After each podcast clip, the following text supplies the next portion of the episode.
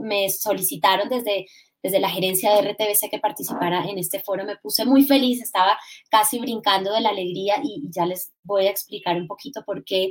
Y es que siento que empiezo a materializar un sueño que he tenido desde hace unos años y es el hecho de poner el talento que, siento que Dios me dio al servicio y, que más que al servicio de, exaltar a la mujer y a la mujer colombiana. Eso lo estoy haciendo en este momento con el programa 200 años de mujeres pioneras.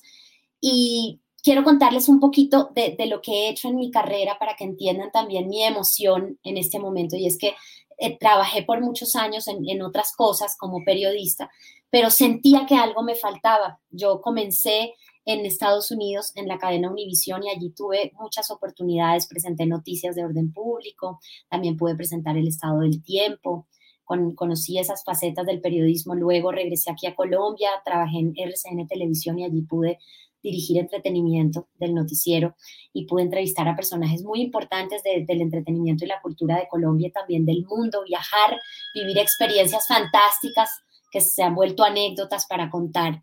Y luego entré a la emisora W Radio, en donde pude dirigir y conducir un programa que se llamaba Mujeres W. Y allí hice como un clic en mi cabeza y, empezó a formarse eso en mi corazón de lo que les hablo y, lo que, y de lo que me, siento tan orgullosa hoy en día y es que ese espacio se convirtió como en un consultorio de mujeres donde escuchábamos a las mujeres, nos escribían, nos contaban qué problema tenían y tratábamos de aconsejarlas y aún mejor de conectarlas con alguien que las pudiera ayudar.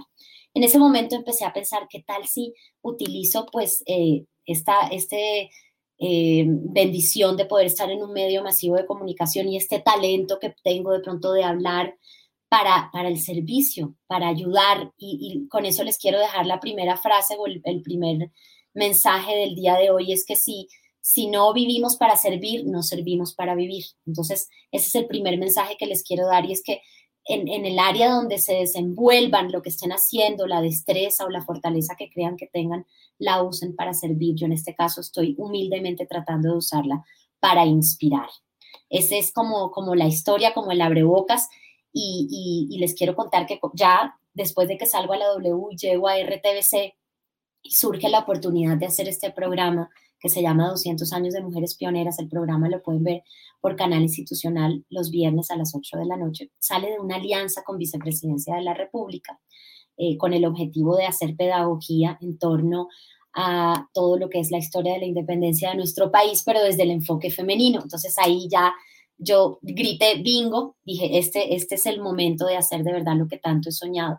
Y es, de verdad un privilegio sentarme a conversar con, mujeres maravillosas que desde su área de desarrollo han sido las primeras en, hacer una acción contundente que ha impactado positivamente nuestra sociedad con vicepresidencia nos hemos sentado a sacar esa lista de mujeres que son muchísimas, son 200 años de, de independencia, pero son más de 200 mujeres y cada una ha sido maravillosa y me ha dejado muchas enseñanzas. Les voy a hablar hoy de, de, varias de ellas. El programa ya tiene tres temporadas.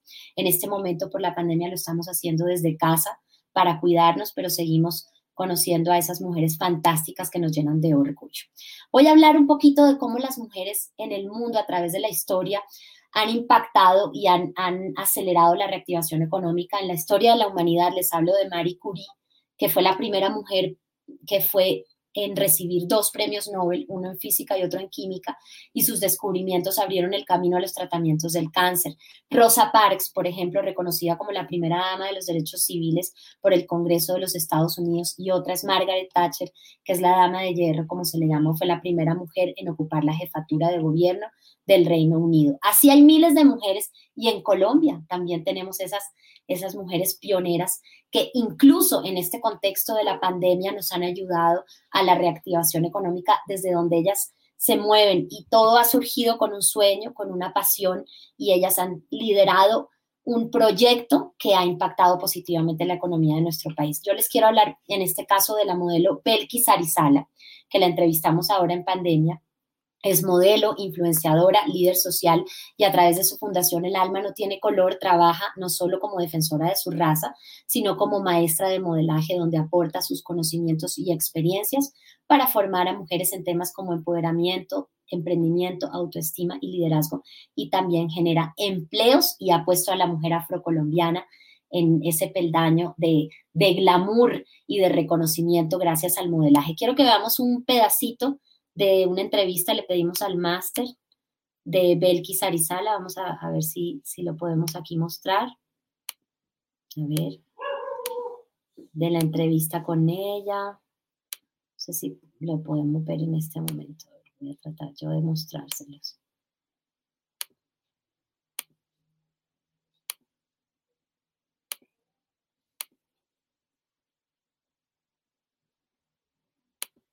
Aquí la tengo, así sea que, que, la escuchemos, porque no estoy segura si se puede ver el video, pero vamos a, a escuchar. Estamos invitando a periodistas, actores, cantantes, a diferentes profesionales para que a través de la plataforma eh, Zoom se conecten con nuestras niñas y les enseñan les enseñan diferentes disciplinas. Nuestras niñas están contentas, sus papás también. Yo no podía dejar solos a los papás con la formación artística integral de sus niñas. Entonces, empezamos desde la primera semana, no hemos parado. A raíz de esta cuarentena ha habido muchos problemas de convivencia y de maltrato hacia las mujeres, hacia los hijos. Entonces, lo mejor es tener a las niñas ocupadas, divirtiéndose, salen de sus actividades de colegio y se conectan con nosotros. Otra cosa es que por fin tengo el tiempo para dedicarme a mi espacio porque yo me veo como como una Oprah Winfrey, me veo teniendo mi talk show donde yo entreviste a diferentes personajes que son muy influyentes en sus comunidades. No tienen necesidad de salir en portadas de revista porque hoy hay otra forma de ver el reconocimiento y de valorar lo que se está haciendo. No tienes que estar en la farándula para que te reconozcan, pero sí estás haciendo algo por este país, por este mundo. Entonces, estoy trabajando con mi equipo. Muy pronto voy a lanzar mi canal de, de YouTube, voy a tener una aplicación y van a poder ver un contenido premium, un contenido donde van a ver a una Belki ejecutiva que a raíz de todas sus experiencias de vida se ha convertido en una mujer resiliente y que puede conversar con otras e inspirar a, tanta, a tantas personas que se conectan a diario. Llegó la oportunidad, llegó el momento de que sala y estoy feliz de ello. Bueno, ahí estamos. Me dicen que no se puede ver el video, pues es una lástima, pero pues ahí la escucharon, esa mujer aguerrida, todo lo que ha hecho, ha tenido que superar escenarios de discriminación por el color de su piel, además porque rompe estigmas y estereotipos porque ella decide llevar su pelo corto, pero es una mujer líder en este momento. Está sufriendo Veamos claustrofobia por estar en la casa. Después está sufriendo de ansiedad, que es temor al futuro. Después está sufriendo de depresión, ansiedad por el pasado y maltrato intrafamiliar, esposos que no se conocían, se desconocían, llevaban 20 años y se desconocen porque les tocó estar todo el tiempo en una casa. Entonces me la he mantenido ocupada, ¿sabes? Ocupada en todo esto del coaching y yo feliz, feliz por Zoom, con empresas particularmente y aquí también desde este sofá, en este diván rojo atiendo a, mis pacientes cuando vienen ya aquí con las medidas de asepsia. Lo que pasa es que también cuando lo hacemos virtual podemos desde la casa cantar y bailar, porque las terapias se hacen con los instrumentos que cada quien tenga, pero aprender a bailar, a mover el cuerpo, a sintonizarnos con la emoción, con el entusiasmo interior entonces me la he mantenido ocupada con mi voz, grabando comerciales, presentando, haciendo todo este tipo de cosas y la verdad creciendo mucho. La palabra recrear es maravillosa porque te, salirte de la zona de confort dice, bueno, si no vuelve a pasar, si no vuelves a actuar, ¿qué, qué vas a hacer con tu vida? Mi legado, mi propósito, ¿para qué naciste? ¿Cómo te gustaría ser recordado? Y en mi caso yo nací para sanar corazones heridos. Entonces, bueno, hacerlo, hacerlo con estos instrumentos que nos da hoy la tecnología. Y aquí estamos, aquí estamos con la voz de mi alma, que esa llega a todas las partes del mundo. Y esto nos sirvió para poder tratar gente desde Washington, desde Hong Kong, desde donde esté, desde el Asia, como hemos estado. Entonces, gloria a Dios, gloria a Dios de verdad. Bueno, esta que acabamos de ver, ella es Daisy Lemus, que estoy entendiendo aquí que el máster nos está ayudando, ya puso este video, les hablo un poquito de ella, motivadora, profesional, es especializada en emociones, teóloga, coach, ontológico, consejera, actriz, locutora. Ella vivió una situación de abuso cuando estaba pequeña en su casa y una mujer resiliente que, que empezó en los medios de comunicación y que ahora en la pandemia decidió montar este taller y charlas personalizadas como ella dice, para curar el alma de los que han perdido la esperanza durante la pandemia, los que han perdido un amor, un trabajo, y, ella los ayuda y los motiva. Entonces, ahí está poniendo ella ese proyecto en marcha y es un ejemplo. Vamos a ver si el máster está aquí sincronizado con nosotros y podemos ver a otra mujer con la que hemos tenido la fortuna de conversar y es Andrea González. No sé si, si me pueden aquí ayudar en el máster o si lo pongo yo. Vamos a ver si, si yo pongo el audio para que la escuchemos un poquito. Esta historia de verdad me conmovió porque es una, una colombiana que a los seis meses fue adoptada por una pareja holandesa aquí en Bogotá y quiero que la, que la escuchen un poco, casi no habla español, pero ella tuvo una vida o ha tenido una vida muy, muy privilegiada, una vida bonita y viene aquí de regreso a Colombia para devolver algo de las bendiciones que ha recibido, formó una ONG en Holanda en donde conecta con personas que tienen empresa aquí en Colombia y mejor aún en este momento en tiempos de pandemia, ella formó una fundación que se llama Box to Grow, que quiere decir boxeo para crecer, en la que a través del deporte ayuda a niñas y a jóvenes víctimas de la violencia en Medellín. Escuchemos un poquito a Andrea González. Sí, en Bogotá y cuando eh, yo era eh, seis meses, yo fui a Holanda porque yo soy adoptada. Y yo vivo en Holanda por 26 años. Y sí, yo vivo con mi mamá, con mi papá y dos hermanos. Eh, yo, en esa familia, yo estoy más joven. También yo conocí mi familia en Bogotá. Y mi mamá y yo tengo allá en Bogotá tres hermanos y una hermana. Yo tengo mi fundación en este momento en Holanda y yo hablo con mucha gente en Holanda. E, e, es, duro, es duro, no es fácil porque en, el mundo en el mundo tiene muchos diferentes proyectos muy bien y yo, yo soy nuevo y, y la gente no, no, no conoce este proyecto. Pero yo buscando em, en diferentes grupos, en este momento también en Colombia tengo una un, uh, organización Trotadores. Trotadores es un podcast y ellos tengo un, un fondo para, para Box to Grow. Es para cuando yo corre o caminar un kilómetro, ellos donar un poquito plata por Grow. Bueno, aquí está, eh, lo que escuchamos fue Andrea González, como les conté, ella se, se alía con, con empresas del sector privado, con otras fundaciones y está ayudando a esas niñas y jóvenes en Medellín que han sido víctimas de la violencia y así también eh, está contribuyendo a, no solo a la reactivación económica de nuestro país ahora durante la pandemia, sino que también está haciendo una obra maravillosa para devolver bastante de lo que ella ha recibido luego de ser adoptada por holandeses y, salir pues de, una situación de extrema pobreza en la que se encontraba cuando estaba pequeñita. Bueno, vamos a hablar, vamos a seguir. Yo pienso que aquí nos están siguiendo. Es muy difícil no poder ver como un auditorio, ver las caras, incluso poder interactuar con ustedes, pero pues estamos tratando de comunicar de la mejor forma toda esta experiencia eh, desde el periodismo con enfoque de género en RTBC, en el sistema de medios públicos. Ya yo les hablé de 200 años de mujeres pioneras, cómo llegué allí y ahora quiero con mucho cariño y, mucha admiración darle paso a, mi compañera, a, mi colega, ella le dicen Betty, es Beatriz Fajardo, ella se encuentra en este momento en Pasto y ella ha hecho un trabajo maravilloso. Em, quiero saludarla y, que nos cuente un poquito de lo que ha hecho ella en un documental importantísimo con mujeres campesinas de Colombia.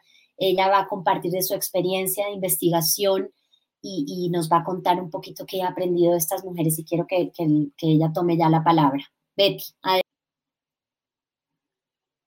Se llama el especial Mi huerta del campo a la ciudad Es un legado ancestral de las mujeres indígenas en Colombia, el cual se vio, por, se escuchó por Radio Nacional de Colombia y se vio por Canal Institucional y Señal Colombia. Betty nos va a contar cómo fue su experiencia haciendo esta investigación. Mm, ella habla un poquito de, que estuvo en la frontera con Ecuador, su experiencia investigando eh, eh, cómo viven estas mujeres, que es para ellas lo más importante y eso es lo bonito de este taller que queremos transmitirles a ustedes y es que las mujeres colombianas representan lo que es nuestro país, que es un país diverso. Aquí yo les hablé ya de unas mujeres en la urbe, las mujeres citadinas, les puse tres ejemplos y cómo ellas son aguerridas y han, han logrado impactar en nuestra sociedad, pero ahora vamos a ver este otro perfil que es, que es otra mujer que nos representa eh, de igual manera a los colombianos y es la mujer campesina. Entonces, esperemos que ya se conecte Betty, a ver qué nos cuenten aquí. Bueno, ¿qué más les puedo contar? Este programa, voy a hablarles un poquito más de 200 años de mujeres pioneras. Eh, quiero contarles de pronto de otras lecciones y es que la disciplina ha, sido otro de, otro de los comunes denominadores que he encontrado porque he podido entrevistar a mujeres deportistas, empresarias, científicas, cantantes, actrices, periodistas, y todas tienen un común denominador y es la disciplina, que es algo que incluso me queda a mí como enseñanza y es que pienso que a veces incluso la disciplina supera el talento, porque cuando una persona se propone y es constante, eh, eh, logra finalmente conseguir un objetivo. Entonces, eso me gusta mucho y se los quiero transmitir también, que es el tema de la disciplina.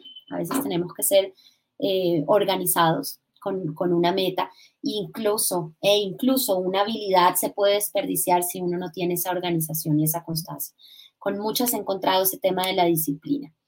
¿Qué más les puedo decir? Que estamos esperando eh, hacer una nueva temporada también con mujeres en, en, distintas áreas, solo mujeres del deporte, solo mujeres de la televisión, solo mujeres de, de, de las artes. Estamos esperando también inaugurar esa, esa nueva temporada, pero por ahora seguimos haciendo toda una logística remota. Me toca a mí desde casa hacer las entrevistas, uno va aprendiendo mucho más a manejar este tema de la tecnología, he comprado luces de esas caseras, me toca grabarme con el celular, nos conectamos a través de otra plataforma con la que vamos a entrevistar y, nos escuchamos, pero la entrevistada se graba desde su casa también o desde el punto donde esté igualmente con su celular y después eso pasa a un proceso de edición, un proceso, un proceso de postproducción.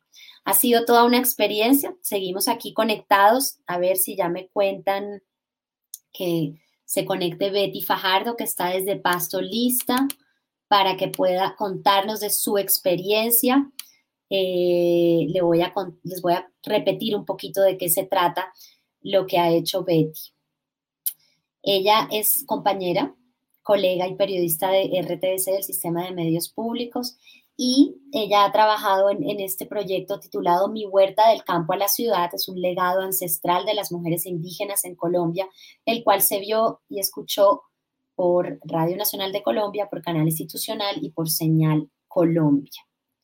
Betty nos cuenta que ha tenido una experiencia maravillosa en ese trabajo de investigación. Cuando le encomendaron el trabajo, pues ella no se imaginó que iba a vivir todo lo que ha podido tener que confrontar y que conocer con las mujeres indígenas en la frontera con Ecuador y en otras regiones de Colombia. Bueno, saludo. Aquí me dicen que hay unas personas conectadas. Gracias por estar aquí. Ojalá pudiera tener una manera de, recibir pues sus preguntas. Me voy a meter aquí en la plataforma del foro. Si hay una forma en el perfil de recibir eh, mensajes aquí en, en la aplicación Foro M en la plataforma. Ahí está mi perfil, está el perfil de mis compañeras. Eh, y aquí están escribiendo. Saludo a los que están conectados para ver qué podemos eh, hablar aquí. Vamos a saludar a Flor de María. estoy recibiendo varios mensajitos. a ver si los, los puedo leer. Bueno, aquí me están escribiendo, me están mostrando. Diana Carol Forero. dice que es una frase del maravilloso escritor Rabindranath Tagore que ha sido atribuida erróneamente a la Madre Teresa de Calcuta. La frase que dije al comienzo que dice que si uno no vive para servir, no sirve para vivir y le damos las gracias a Diana Carol, sí. Eh, escribe Miguel Becerra, gran frase, Jimena, gracias por compartirla. Quien no vive para servir, no sirve para vivir. Maite Valencia, secretaria de la Federación Nacional Sindical y Social Liderazgo Campesino. La saludamos, ahí saludamos a los que se están conectando. Y muchas personas han escrito también a RTBC, a nuestro botón de, del área de, los PQRs, nos han escrito al correo de comunicaciones de, de RTBC preguntándonos si quieren aparecer en el programa. Nosotros ahí hacemos un filtro, estamos interesados mucho en este momento en entrar a hablar de mujeres de las regiones. Eso es el enfoque que vamos a tener próximamente. Y con la producción del programa y con vicepresidencia hacemos ese filtro para, todas esas mujeres, porque lo que pasa ahora y lo, el ejercicio bonito que está sucediendo es que nos escriben de muchas partes del país y colombianas también que viven en el exterior, que quieren estar en el programa, entonces nos sentimos muy honrados, porque ya no nos toca tanto estar buscando, las están llegando a nosotras o a nosotros. Este viernes eh, vamos a presentar una entrevista con una mujer que es muy interesante y es una influenciadora de tallas grandes. Ella se llama Tara Rodríguez, se la voy a, contar un poquito. Tara Rodríguez es, la primera influenciadora de tallas grandes en Colombia en crear un reality de mujeres de tallas grandes y ella está poniendo en, alto eh, esa imagen y, y ese mensaje de que no existen unas medidas o un prototipo para la belleza y eso lo está haciendo aquí en Colombia. El programa va a salir a las 8 de la noche por canal institucional. Hay personas que prefieren seguirlo en vivo por Facebook de RTBC y también si entran a la página de Radio Nacional de Colombia, ustedes pueden escuchar cada programa en formato podcast. Ahí ya está mi compañera Estamos tratando de conectarnos, la veo aquí a, mi compañera Olga Viviana Guerrero, más conocida como Gilla, y aquí está Betty Fajardo, por fin. Ahí me tocó experimentar el, arte de la improvisación, casi que me rindo. Bienvenidas, compañeras, aquí estábamos hablando. Bienvenidas a, este taller y para, para, transmitir a los que están conectados, narrar historias con enfoque de género, la mujer en los medios. Yo estaba hablando un poquito, Gilla y, Betty, de lo que está haciendo Betty, de, de, lo que nos va a contar, pero le doy la palabra para que nos hable de esa experiencia con su investigación. Pues Jimena y a las personas que están conectadas en este foro M de Mujeres de Vicepresidencia de la República, queremos pues agradecer a las personas que están viendo este video y que posteriormente van a poder conectarse con esta transmisión, con este pregrabado que va a quedar colgado en las redes sociales. ¿Qué podemos decir? Aquí en el departamento de Nariño estamos orgullosos de saber que las regiones pueden conectarse con estas nuevas formas de visibilizar el trabajo de las mujeres. Quiero contarles que mm, un día nos llamaron y nos dijeron a un grupo de periodistas que teníamos que hacer un proceso de investigación en diferentes temas. En el caso mío fue delegado el tema de indígenas. La verdad no tenía un acercamiento cercano con e, no tenía un acercamiento con ellos y de repente la luz para mí. Tuve la posibilidad de acercarme a las eh, poblaciones indígenas de los Ingas de Putumayo y a los Quillacingas aquí el departamento de Nariño. ¿Para qué? Para hacer un documental de 12 minutos que está colgado en las diferentes plataformas y se pudo ver en Señal Colombia, canal institucional y en la crónica de radio en Radio Nacional de Colombia, donde contamos qué hacen las mujeres indígenas en esta época de pandemia? ¿Cuál es el legado que tienen que guardar ellas día a día para conservar sus raíces y sus tradiciones? Recordemos que hay comunidades indígenas aquí en el departamento de Nariño que, por ejemplo, están en zonas de conflicto, en las limítrofes con, eh, con Ecuador y también las que están en Tumaco, las comunidades agua, donde tienen que ser desarraigadas de sus territorios y ellas cómo conservan este legado, qué están haciendo y nos enfocamos entonces en esos días de pandemia cuando hicimos la investigación en, las mujeres de los Quillacingas aquí en la Laguna de la Cocha, un sitio turístico, pero que nosotros lo enfocamos para saber qué hacen estas mujeres. De eso se trata el documental que hicimos y para destacar, saben ustedes, em, estas mujeres son de, de pies de plomo, porque ni el desarraigo, ni la modernización, ni ninguna otra cosa que esté llegando a su cultura las, eh, las, las cambia, son inamovibles. ¿En qué? En guardar el legado. ¿Y cuál es el legado? El amor a la tierra. En sus comunidades le llaman la Pacha Mama, así le llaman acá en el sur del país.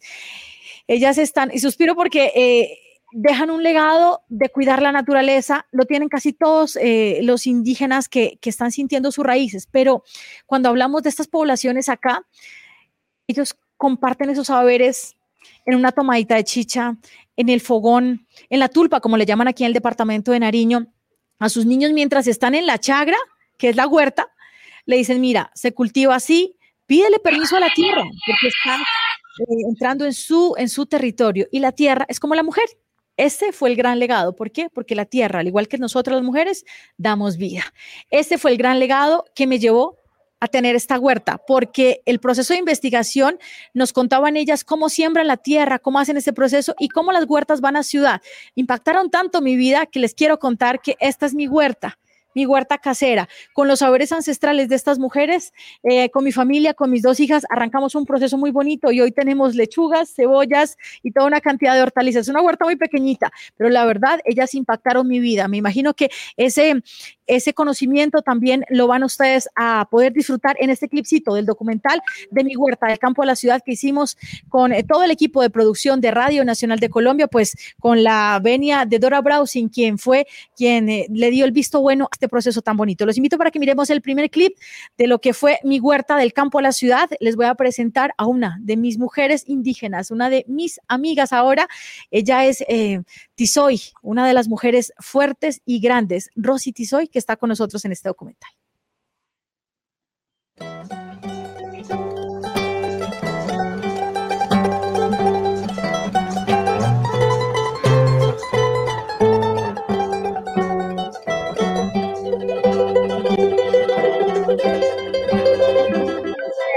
Combatiente de las FARC y madre de familia. Yo no esperaba. Mi nombre es Rosa Jimena Tizoy Candioy, vivo en la vereda Bichoy, Santiago Putumayo, pertenezco al resguardo indígena Inda del Cabildo de Santiago. Porque yo decidí la chagra, la chagra es nuestra vida. Uh -huh. La chagra es lo más sano que. Ustedes ya me conocen como, uh -huh. como yo cuido mi chagra. Uh -huh. Ya empezamos un no La chagra es un, una soberanía alimentaria. La chagra es todo. Eh, nuestros abuelos nos enseñaron a cuidarla y estamos en la tarea de, de seguir cuidándola. Ahora sí llegamos a nuestra chagra.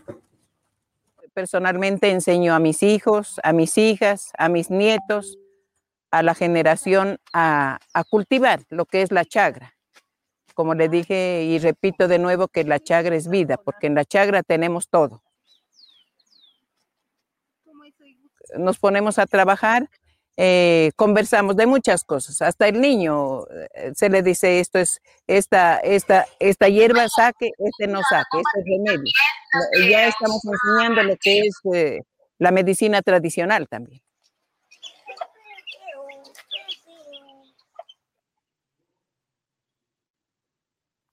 Y bueno, ahí pudieron ustedes ver a Rosy, que es la mujer de la comunidad indígena de los Ingas, del Putumayo, de Sibundo y Putumayo. Ella nos permitió estar en su comunidad. Ustedes ya miraron un poquito del clip, que este ya lo pueden ver en las plataformas de RTBC y contarles cómo eh, ese, ese, conocimiento de estas mujeres, ellas son muy abiertas a, a, que estemos en sus territorios, a que conozcamos y dijeron queremos utilizar los sistemas de medios públicos de Colombia para seguir eh, transmitiendo ese legado. ¿Cómo lo hicieron? Pues a través de las huertas, a través de este documental. Ellas dicen que mm, el compartir es muy importante, eh, el compartir y se llama en la comunidad indígena la mindala para ellas eh, el egoísmo en, en, transmitir conocimientos no existe y eso nos llamó la atención y por eso el documental quiere narrar en 12 minutos o quiso pues el objetivo de narrar estas historias de estas bellas mujeres del sur del país. Ahora quiero invitarlas para que miremos otra parte del documental. En esta nos vamos hasta la laguna de la Cocha a un lugar de los Quillacingas. Allá, nuestra compañera Marcela Criollo, que es una mujer indígena, que es chef de un restaurante que se llama Naturalia en La Cocha, nos dijo, sí, yo quiero que conozcan el testimonio de mi territorio. Nosotros aquí hacemos siembra eh, de cultivos, nuestras huertas no son como en surcos, como en la cultura tradicional o moderna, la línea de solo papas o solo arvejas. Nuestras, nuestros cultivos, dijo, están mezclados unos con otros. Eso hace que el pH de la tierra se estabilice y que no necesiten ni agroquímicos ni tóxicos. Entonces dijimos, wow, esto, es, esto, esto cabe destacarlo porque nuestros indígenas, nuestros ancestros tenían este conocimiento, ellos no utilizan insumos químicos y hacen que sus cultivos sean fértiles, son naturales, son sin agentes externos y nos llamó mucho la atención. Por eso nos estuvimos una semana con ellos compartiendo con, con estas comunidades y por eso les voy a invitar para que nos vayamos a ver este pedacito de, de clip que les hemos regalado a todos ustedes de esta mujer indígena.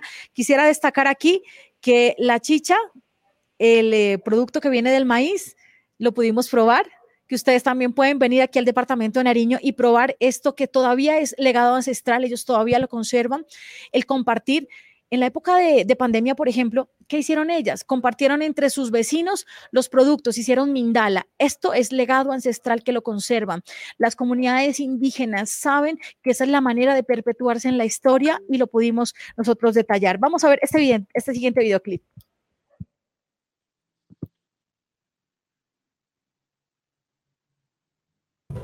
Hola, buenas tardes. ¿Qué tal? Mucho gusto. Mi nombre es Rosa soy. Marcela. Bueno, con la llegada de Rosy me siento muy feliz porque aparte de aprender de una comunidad que es vecina, eh, estamos juntando ingas, conquillas ingas y poder hacer el compartir lo que estamos de saberes es muy lindo. Es como que ella también dice, wow, esto, estas plantas no están aquí, estoy aprendiendo algo nuevo y eso es lo que se hace, ¿no? El compartir lo que uno tiene, lo que uno sabe, el compartir nuestras semillas, porque ya Rosy también va a llevar a Santiago sus semillitas, entonces vamos a hacer como ese intercambio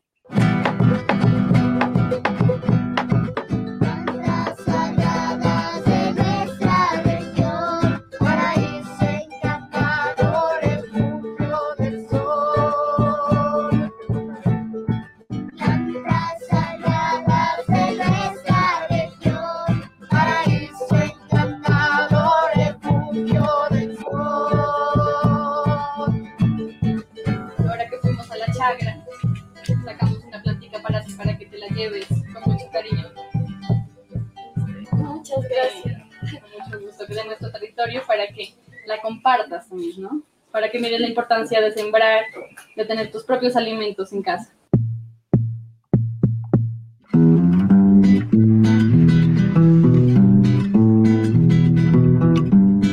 Podemos dejar nuestras plantas por aquí.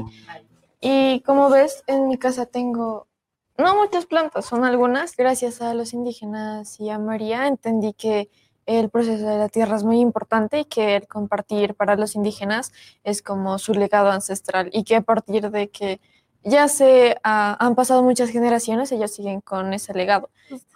Este, este, eh, voy a guardar la mindala, que es el compartir, que es tener ese acercamiento con otras personas y no ser egoísta, darle tus cosas, así sean las más pequeñas, compartirlas como me compartieron lo de las huertas. Como pudieron ver, este es el, el, gran legado que le dejan las comunidades indígenas a la gente de ciudad que amemos la tierra y una de las formas de amar es convertir en verdes nuestras terrazas. Les digo, a mí me, estas mujeres me impactaron, estas mujeres lograron llenar y llegar a mi corazón, tanto así que hoy, como les decía, tengo esta huerta casera que es em, mi desestrés. Saben, ellas sí, sí la tienen clara, ¿no? Porque mm, los saberes ancestrales son tan profundos y son tan equilibrados y son tan sabios que una huerta te puede dar la posibilidad de alimentarte, pero también de pasar tiempo, de em, descargar a veces tus energías. Ellas a veces caminan descalzas en sus huertas, hablan con sus plantas, le piden permiso a la tierra y a través de las huertas y los productos medicinales que ellas tienen, como en el caso de los ingas del Putumayo, de doña Rosy y de Esperancita Tizoy, que es su madre, que es una médica tradicional, cuando van a, cortar las eh, plantas medicinales, le piden permiso a la tierra y a sus nietos les enseñan, así se debe hacer. Ese es el legado, ese es el gran secreto que nosotros lo estamos compartiendo. Quisiera contarles unas estadísticas de la economía de las mujeres nariñenses, por ejemplo. ¿Usted sabía que la producción de cuy ha generado empleos en el 86% de los municipios del departamento? Que el más de 30 mil familias viven de la crianza y comercialización de cuy. ¿Sabía usted que mm, el cuy en época de pandemia generó ingresos a sus familias porque comercializaban el cuy en sus municipios y eso hizo que haya una estabilidad económica en sus regiones. Esto hacen las mujeres indígenas. Además, esta fue una investigación que hizo la FAO con la Unidad de Restitución de Tierras y la Embajada de Suecia. Esto fue lo que arrojó. Y cómo no decirles que aquí en el departamento de Nariño, ya para terminar, tengo otro clipcito en eh, la unión que hicimos en este documental de quiénes son las guarmis. Cuando usted se refiere a una mujer indígena aquí en el sur del país, son guarmis, o como la mujer em, que es agenciosa, que, hace sus deberes, que ama la tierra, que cuida a su familia, que les da amor. Eso es una guarmi. Las mujeres que se ciñen la cintura con un chumbe. Chumbe es el cinturón que usan las mujeres en, en la comunidad de los ingas del Putumayo. Usan una blusa que se llama tupuyí, eso es parte de lo que, de lo que me queda, que es el honor para ellas, el legado y sus costumbres. Ellas usan todavía sus trajes tradicionales.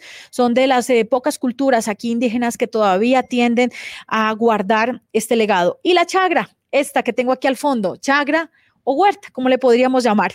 Reconocemos esa labor titánica de las mujeres en el sur del país cuando Sabemos que aún cuando hay grupos armados en sus regiones, ellas están conservando el amor a la tierra.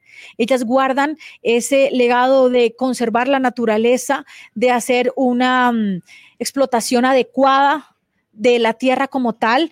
Ellas aman estar en la tierra. Y ese es el legado que nos dejan a nosotros. Ahora sí, les voy a dejar con este clip, con este ya prácticamente me despido. Estoy hablando de una mujer de la comunidad indígena de los Ingas, Esperancita Tizoy, médica tradicional. Ella nos dice en su idioma que debemos cuidar la tierra. Por eso quisiera recordarles a ustedes que esto fue lo que me impactó y ojalá que este mensaje que estamos aquí narrando la historia, somos mujeres de medios de comunicación, con Jimena y con Gilla, contándoles que las mujeres en Colombia están empoderadas, están haciendo que sus economías en sus regiones sean importantes, que las economías en sus hogares estén a flote y que también están conservando su legado, en el caso de las mujeres de mi Nariño y de mi Putumayo, conservando el legado ancestral. La dejo con este video. Kawangichi, kawangichi no kanchi palpitata. Yukangichim kawanga kawsankamaya manakajpik, man kamkona kawaichi, man no kanchi kawasonchi, wañuyim samongapkachiwanta monguypa recto kokonka. Kawasonchi, eh, no kanchim dueño kanchi kay alpitamanda, Dios no kanchi taitico saquesca, kawasonchi y chabajasonchi. Que cuidemos nuestra madre tierra tenemos que cuidarlo porque si nosotros no cuidamos, nos moriremos. Por eso vienen las enfermedades, todo lo que se está viendo. Mientras vivamos y podamos trabajar, trabajemos. Mientras vivamos.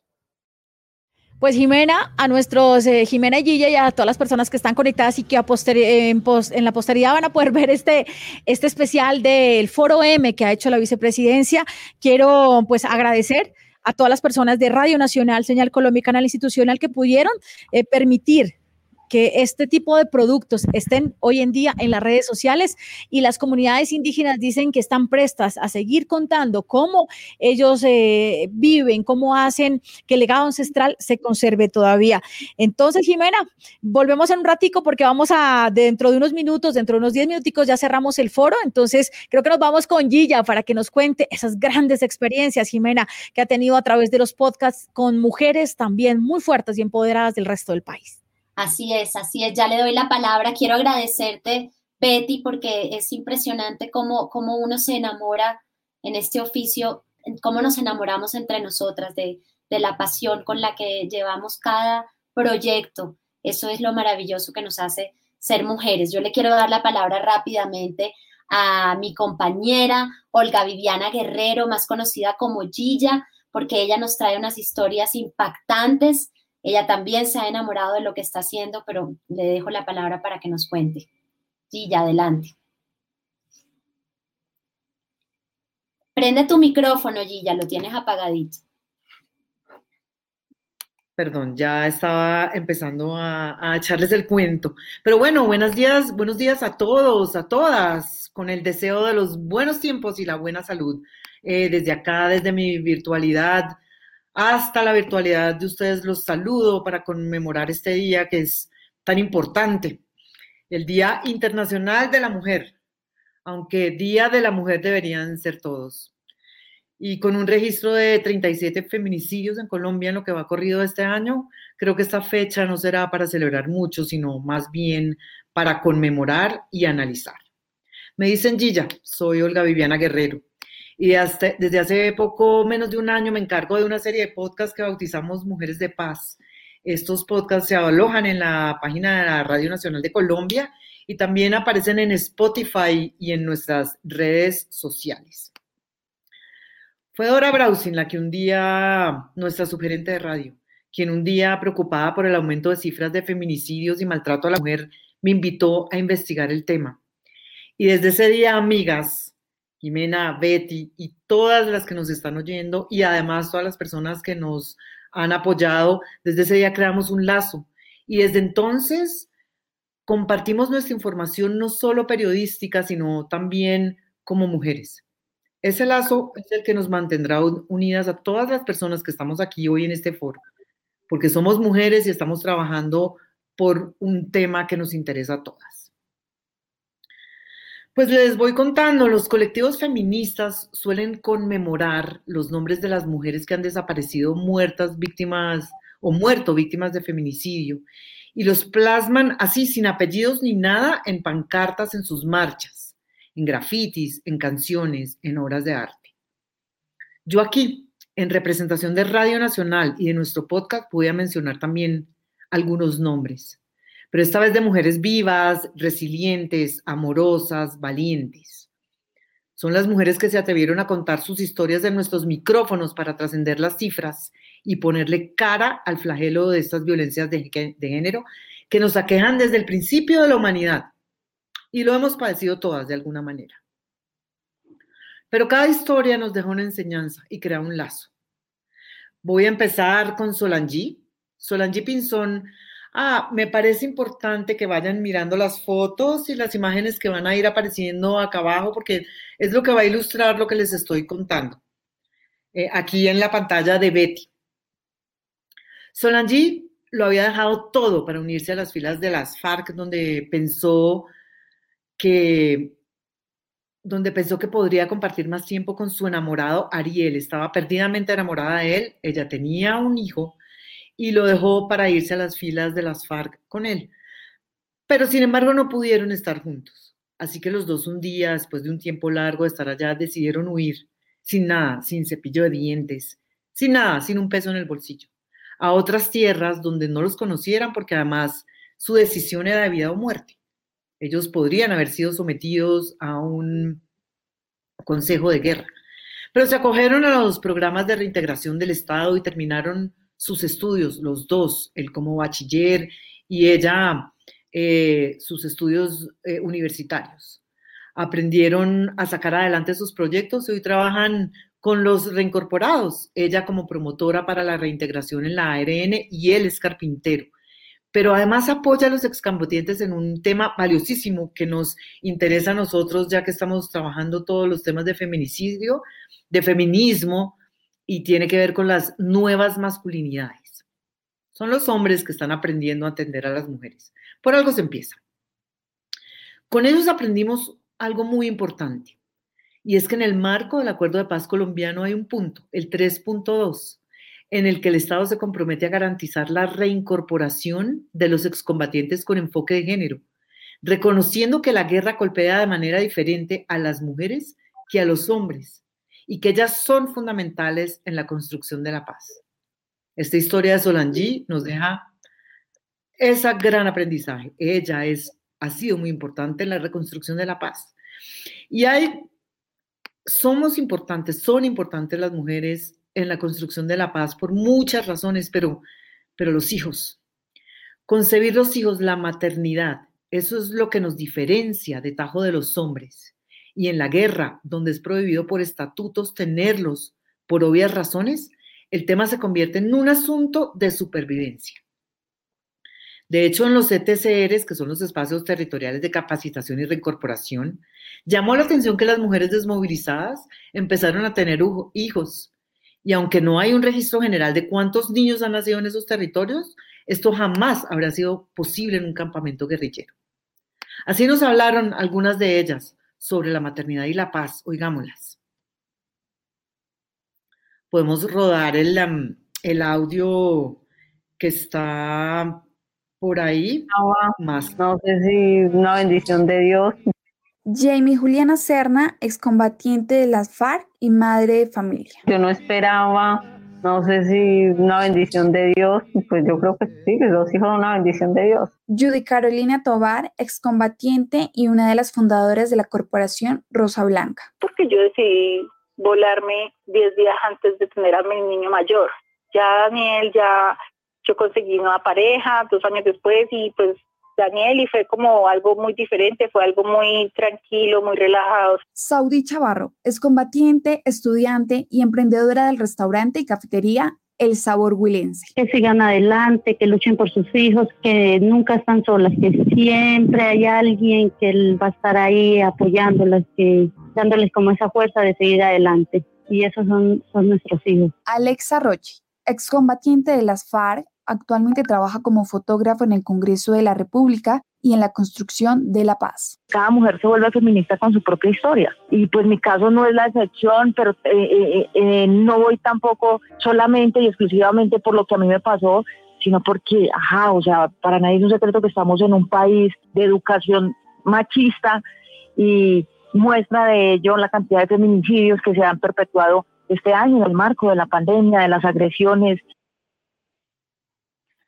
Aprendizajes. Solo aprendizajes es lo que hemos tenido ah, en la elaboración de estos podcasts en lo que va en un poco menos de un año. Tenemos a Maritalia Aricapa aquí abajo en la foto con su esposo. Maritalia es una indígena en Verachamí eh, asociada en un proyecto productivo de siembra de tilapias en su resguardo, Cañamomo y Loma Prieta, en el norte de Caldas. Y ella nos enseñó que se puede emprender después de haber estado en prisión. Claro que para volver a su tierra, ella debió someterse a un ritual presidido por los viejos expertos en medicina ancestral del resguardo. Ella debió pasar por ese proceso para congraciarse energéticamente con la Pachamama, la Madre Tierra, con sus familiares y con los demás habitantes del resguardo. Y nos contó que en su comunidad a los hombres que maltratan mujeres los juzgan en el cabildo indígena y si los encuentran culpables, los obligan a trabajar largas jornadas. El pago por ese trabajo lo reciben las mujeres. Y ahora les voy a presentar a Alejandra Telles, otra mujer que conocí. Eh, hay un momentico que se me va a acabar la se me va a acabar la pila del computador. Perdón. Perdón. Bueno, esos son como los momentos especiales en estas transmisiones en vivo y el reto que tenemos en la viralidad de tener esto, ¿no? De, de, estar desde casa. Por ejemplo, yo estoy en mi terraza de mi casa, eh, Jimena también está en su casa y esos son como los avatares que nosotros tenemos con los que tenemos que lidiar. Pero queremos saludar a todas Sí, adelante, Gilla. Gracias, Betty, por salvarme este, pero es que no podía quedarme sin pila, perdonen. Bueno, entonces ahorita vamos a ver la foto de Alejandra Telles, eh, se las presento. Em, Alejandra debería estar donde está Betty. bueno, pero Alejandra Telles es otra mujer que conocí, que conocimos haciendo esta serie de podcast. Ella es una cantante fenomenal. De hecho, participó en un concierto virtual, Canto por la Paz, Canto por Colombia, donde se presentaron desde Carlos Vives, César López, Adriana Lucía. Alejandra es también reincorporada. Lucha por entender esta, una ciudad como Bogotá en medio de un caos muy diferente al de la selva, a donde fue a parar cuando tenía 13 años, cansada de que los diferentes grupos armados abusaran de su madre, que estaba sola y criaba dos hijos. A ella le llamaban la atención las mujeres armadas y un día, en un retén, decidió unirse a ellas. Hoy intenta abrirse paso en el mundo del arte, pero no la tiene fácil. Es un, un mundo competido y en plena pandemia no tendrá muchas posibilidades de cantar. Así que se entrenó como escolta y así trata de vivir su nueva realidad con el hijo que tuvo después de desmovilizarse y su compañero de guerra y de paz. Ella nos enseñó otra cosa, que la fortaleza de una mujer no está en su cuerpo, sus músculos o su fuerza, sino en su alma. Y bueno, aquí les presento también a Saudi Milena Chavarro, eh, quien pasó por los micrófonos también de nuestros podcasts. Ella madruga a hacer yogurts y almuerzos en el Putumayo para sacar adelante a sus cinco hijos, porque sabe que educándolos tendrás más oportunidades en la vida. Saudí nos enseñó que ese es el legado que una madre cabeza de familia le deja a sus hijos, la educación y el buen ejemplo. Y bueno, ya nos metimos en otro tema a medida que avanzábamos hablando con mujeres de todas partes de Colombia y nos trasladamos un poco pensando en las mujeres víctimas, en las agresiones, en los feminicidios. Llegamos hasta vivir Quintana, la cantante de aquel himno feminista que justo cantó por primera vez en el Zócalo de México hace un año. También se celebraba el Día de la Mujer y esa canción Sin Miedo que todas las mujeres hemos cantado alguna vez le dio la vuelta al mundo en las redes sociales y se convirtió en una especie de ícono de la lucha feminista. A ella le escriben y la llaman a diario, mujeres de toda América Latina, para contarle, para contarle de los abusos y maltratos que no son capaces de mencionarle a sus allegados. Vivir nos enseñó a través de esa voz suya que eriza la piel, que las mujeres unidas somos más fuertes. Y ella después hizo otra canción sobre la situación de las mujeres en pandemia, que como todas ya sabemos se vieron en riesgo mayor por el confinamiento. Llamadas de emergencia se llama esa canción que está de fondo en este video que les voy a mostrar, que habla de los feminicidios en el mundo.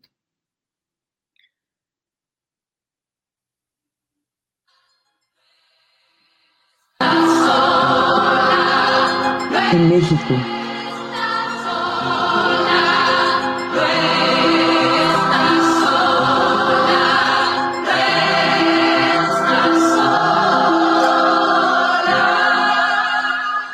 Chile. Un virus anda infectando por todo el mundo. Que nadie se siente a salvo con su llegada. Bolivia. comentarios que hasta cerraron tierras lejanas. No importa si cruzo calles estoy en casa. Panamá. Nuestro tormenta jamás descansa. El virus de la violencia el jabón y el agua.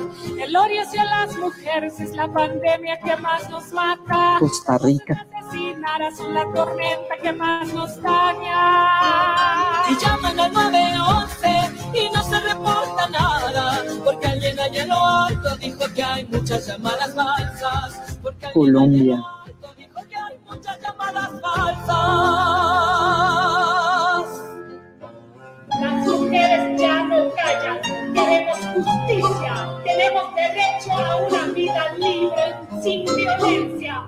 Las mujeres de América Latina alzan su voz contra la violencia de género en un movimiento que crece a medida que aumentan los indicadores de agresiones hacia la mujer y los feminicidios. La prioridad de los colectivos feministas es llamar la atención de la opinión pública, las autoridades y la justicia para que estos crímenes no se repitan. Mientras tanto, si consideras que estás en peligro, no dudes en activar las alarmas. En Colombia puedes comunicarte con el 155 desde cualquier lugar del país las 24 horas del día. Recuerda que no estás sola.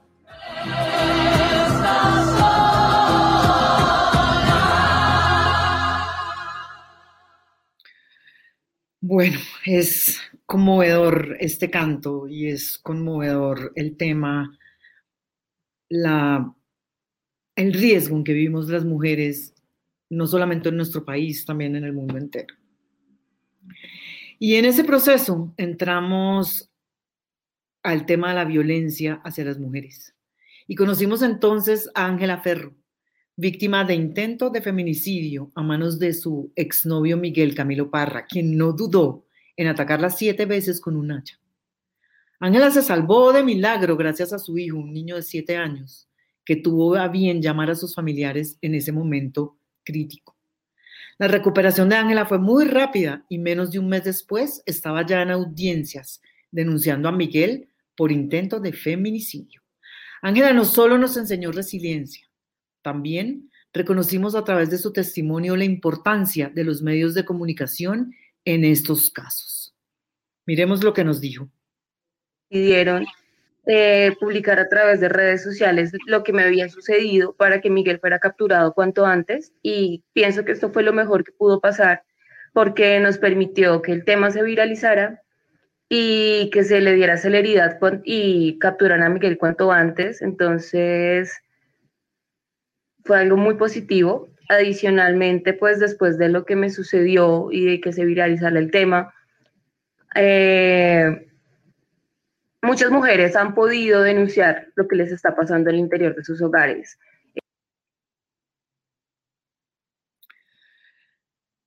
Y así,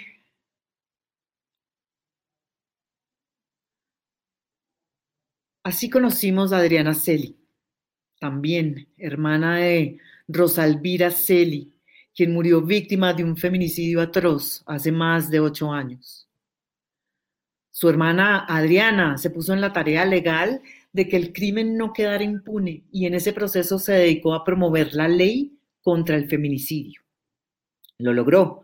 Lo logró hace seis años cuando se tipificó la ley 1761 de 2015, que, que lleva el nombre de su hermana, Ley Rosa Elvira. Sin embargo, Javier Velasco, el perpetuador del crimen, no fue juzgado bajo los preceptos de esta ley.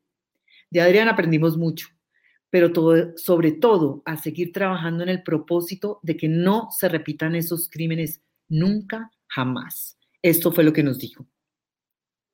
Hemos tenido que sacrificar muchas cosas y entre esas muchas cosas es obviamente la vida de mi hermana. Hemos tenido que sacrificar eh, su hija, ha tenido que sacrificar eh, el amor y, todo el apoyo que le da una madre a, su hija, pero también es lograr levantarnos desde allí em, y trabajar en pro de las demás mujeres, acompañarlas, orientarlas y seguir construyendo eh, redes y seguir construyendo entre todas. Esa era Adriana Celi. Y bueno, a través de ese lazo que nos une, también nos conectamos con Lorena García de la Fundación Mujer Despierta. Ella nos habló de muchos temas, con, con ella aprendimos muchas cosas acerca de la indefensión de la mujer, pero uno fue fundamental y lo voy a compartir con todas ustedes para que no lo olvidemos nunca. Aquí está. Lorena. Una persona violenta nunca va a cambiar ¿sí? Los casos exitosos en todos los procesos psicoterapéuticos son mínimos. Realmente, como dice la mamá, la puerta está abierta, ¿sí? Lo mejor es salir de ahí y hacerlo por sus hijos, por su familia y por ti. Nuestra labor como periodistas es divulgar, divulgar los hechos, divulgar la historia, divulgar las leyes, las posibilidades y los ejemplos para que aprendamos todas y ellos también, todos. Es una cuestión cultural. Las mujeres hemos tenido que luchar a través de la historia por nuestros derechos, la educación, el trabajo, la participación en la vida política, el voto, la vida reproductiva. Algunos optimistas dicen que se ha avanzado y otros piensan que aún hay atraso en el proceso. Por eso nos unimos en este lazo trascendental de solidaridad por todas aquellas mujeres que viven alguna condición de violencia para que se comuniquen, denuncien, se salven, nos salven de esta cadena patriarcal de marras que obstruye nuestras opciones de salir adelante. Que tengan una buena semana de la mujer y que conmemoremos mucho estas fechas. Muchas gracias, amigas. Aquí estamos todas otra vez enlazadas en esta situación que definitivamente está cambiando, sin duda, pero nos falta, nos falta trabajar. Gilla, si pudiera abrazarte porque de verdad nos has conmovido y yo sé que Betty está de acuerdo y le invito para que, para que nuevamente se conecte aquí y esté con nosotras en la pantalla. Y quiero personalmente darles las gracias a ambas porque son unas periodistas grandes, pero son unas mujeres enormes y para mí de verdad que es un privilegio eh, estar aquí con ustedes dos, con, con lo profesionales que son, pero también lo humanas y en este ratico he aprendido mucho de ambas y estoy muy feliz de que hayamos podido unir como los esfuerzos de cada una para tratar de reflejar lo que son las mujeres colombianas y, cómo las podemos mostrar en los medios desde cualquier ángulo o desde estos distintos ángulos. Yo les quiero hacer una pregunta para despedirme o para despedirnos a cada una. Yo quisiera eh, eh, preguntarles, y, empiezo por Betty, en una sola frase, eh, ¿cuál es la, enseñanza de la unión entre, entre las mujeres? Yo quiero contestarla y ya les dejo la palabra a ustedes. Y es algo que escribí yo. Opino que las mujeres unidas podemos cambiar el mundo porque somos seres integrales, pero a la vez nos complementamos, somos como un rompecabezas. Y esto lo acabamos de demostrar el día de hoy contando nuestras vivencias, las de cada una, dentro de nuestros trabajos en los medios. Y es, y es porque la ficha que, tiene la cualidad de una encaja perfecta con la de la otra y cuando permitimos que eso pase, algo maravilloso puede ocurrir. Entonces esa sería mi respuesta, pero si Betty nos, deja verla y que nos conteste y para dejar eh, eh, la frase de, de Gilla ya para despedirnos. Bueno, em, les cuento que estoy sin cámara, solamente voy con audio. Em, decían nuestras mujeres indígenas y el legado ancestral también dentro de este conocimiento que el camino más largo para conseguir un sueño es el que está del cerebro al corazón. Ese es el camino más largo, porque en el cerebro usted lo, lo concibe y en el corazón es donde le da la pasión. Cuando nuestras mujeres en Colombia necesitan emprender algo, emprender familia, negocios, empresas, tantos retos que tenemos las mujeres. Hoy por hoy, que el camino más largo para lograr ese sueño está en el cerebro y en el corazón. Ese es el camino más largo. Cuando estén conectados esos dos, nuestras metas y nuestros sueños pueden hacerse realidad. Eso nos decían nuestras mujeres de los Ingas y los Quillasingas acá en el sur del país. Creo que no estoy con cámara, pero estoy en el audio allí pudiendo contarles eso porque em, los avatares del tema de las redes sociales. Adelante. Los avatares de la tecnología. Toda mi frase también saca inspirada en estas investigaciones y en estas conexiones con mujeres que han estado enfrentadas a situaciones muy duras de la vida y sobre todo de la muerte. Eh, mi frase es que la fuerza de una mujer no está en el cuerpo, sino en el alma. Y con eso cierro. Muchísimas gracias. Gracias Gilda, gracias Betty, gracias a los que se conectaron. Hemos leído los mensajes tan bonitos felicitando el trabajo que se ha hecho de, mis colegas, el trabajo que se hace en Radio Nacional y en RTBC. Gracias por acompañarlos y por escuchar lo que queríamos decir el día de hoy. Hasta luego. Gracias por invitarnos. Adiós. Gracias a todas las personas de la vicepresidencia. Eh, de mi parte agradezco al equipo Nariño, al equipo de Radio Nacional de Colombia, encabezado por Ingrid García, a toda la gente que dice sí a hacer productos de investigación que hoy se pueden contar para narrar historias especiales que van a empoderar a las mujeres, de contarles que otras mujeres sí lo están haciendo posible y que nuestros sueños se pueden hacer realidad. Adiós.